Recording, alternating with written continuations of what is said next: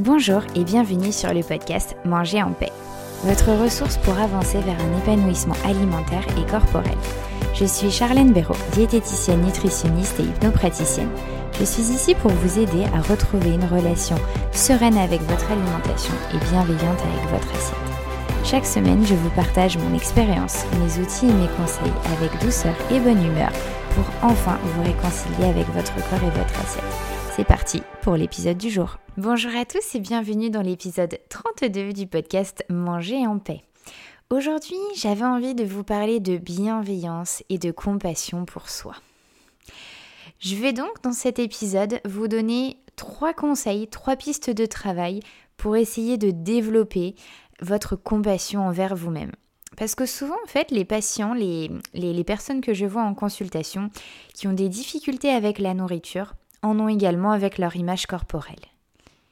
Et de ce fait, elles ont souvent, ils ou elles, hein, ont souvent un, fort critique intérieur.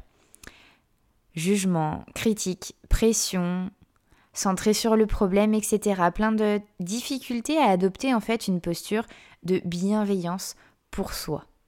C'est un petit peu comme si on voyait votre critique intérieure comme, euh, comme votre tante Irma. Vous savez, la tante Irma qui, qui râle tout le temps, qui va s'inviter lors de vos soirées. Et peut-être que là, justement, elle va s'inviter ce soir lors de votre crémaillère. Vous êtes un peu agacé, embêté par sa présence, et vous pouvez alors dépenser toute votre énergie à vouloir la faire partir. Donc toute la soirée, eh ben, elle vous embête, vous voulez la faire partir, vous essayez, vous essayez, sans réussir. Et au final, elle vous a pris toute votre énergie, toute votre soirée. Et au final, vous n'avez même pas pu profiter de votre fête, de votre crémaillère. Alors maintenant, l'une des pistes que je peux vous, inviter à voir, c'est peut-être de parler de vous en part de soi. C'est-à-dire que j'ai une part maladroite en moi qui va me juger, qui va me critiquer, qui va parfois me mettre la pression, qui va parfois se focaliser sur mon problème. J'ai une part en moi maladroite qui parfois me juge, me critique. Mais vous avez aussi une part naturellement bienveillante. Parlez en part de soi et non en soi en général. C'est pas je suis nul. Une part de moi a la pensée que je suis nul. Ce n'est pas je vais jamais y arriver une part de moi pense que je vais que je ne vais pas y arriver. Vous, voyez la différence? Prendre toute votre entité, tout vous en entier ou une part de vous-même? Et en plus, c'est exactement ça, c'est une part de vous qui pense, qui a la pensée que. Ça, ça peut être une première piste, de parler en part de vous-même, en part de soi. L'autre chose, ça peut être d'essayer peut-être de se parler comme un ami ne pas forcément utiliser euh, la troisième personne, mais en tout cas, toujours vous demander qu'est-ce que mon ami, qu'est-ce que ma mère, mon père, qu'est-ce que cette personne très proche de moi me dirait dans cette situation. Se parler comme à un ami peut être une autre possibilité, une autre solution. Ensuite, pour revenir un petit peu au, au part de soi, ça peut être observer dans son corps votre partie dure. Observez du coup les sensations, observez en fait cette pression que vous vous mettez, ce juge, ce critique intérieur. Observez les sensations. Commencez dans votre corps. Quelle partie est la plus activée? J'insiste bien sur observer et non commenter.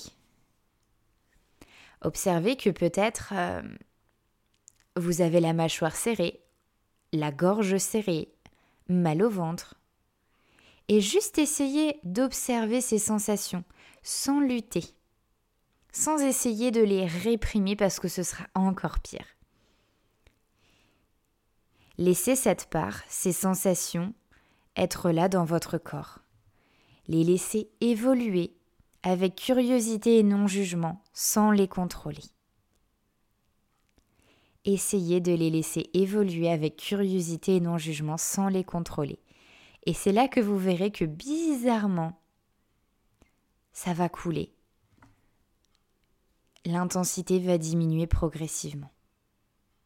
Peut-être encore plus, posez votre main avec douceur sur justement cette partie de votre corps qui est ravivée par ces, par ces sensations au niveau de votre gorge, au niveau de votre ventre. Pour résumer donc comment commencer à développer un petit peu plus votre compassion envers vous-même, je vous invite à repenser à, cette métaphore avec la tante Irma.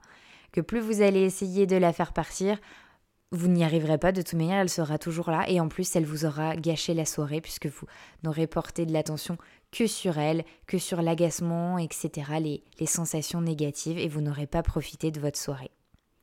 Ensuite, c'est parler en part de soi.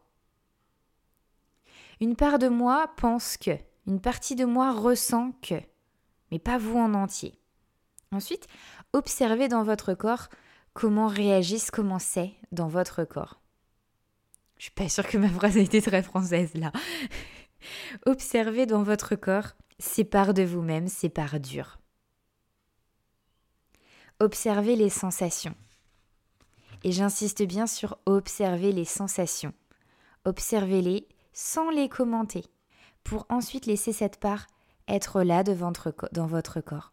La laisser évoluer avec curiosité et non jugement, sans la contrôler, pour ainsi qu'elle se dissipe petit à petit. Et pour aider, peut-être poser votre main sur cette partie de votre corps avec douceur. Et ensuite, n'hésitez pas à vous parler comme un ami, à vous demander ce que votre ami, cette personne très proche de vous, pourrait vous conseiller, pourrait vous dire dans cette situation. Parce qu'on est toujours beaucoup plus bienveillant vers les autres qu'avec soi-même, alors prendre cette perspective peut peut-être vous être utile. Voilà, je vous invite maintenant à choisir au moins l'une de ces pistes et essayer de la mettre en place le plus souvent possible. C'est vraiment quelque chose, la bienveillance, la compassion envers soi, qui s'apprend, qui se réapprend. Alors, essayez, tentez, faites de votre mieux et je vous assure que ce sera parfait. Je vais terminer cet épisode en vous disant de prendre soin de vous Merci de m'avoir écouté jusqu'au bout et à la semaine prochaine.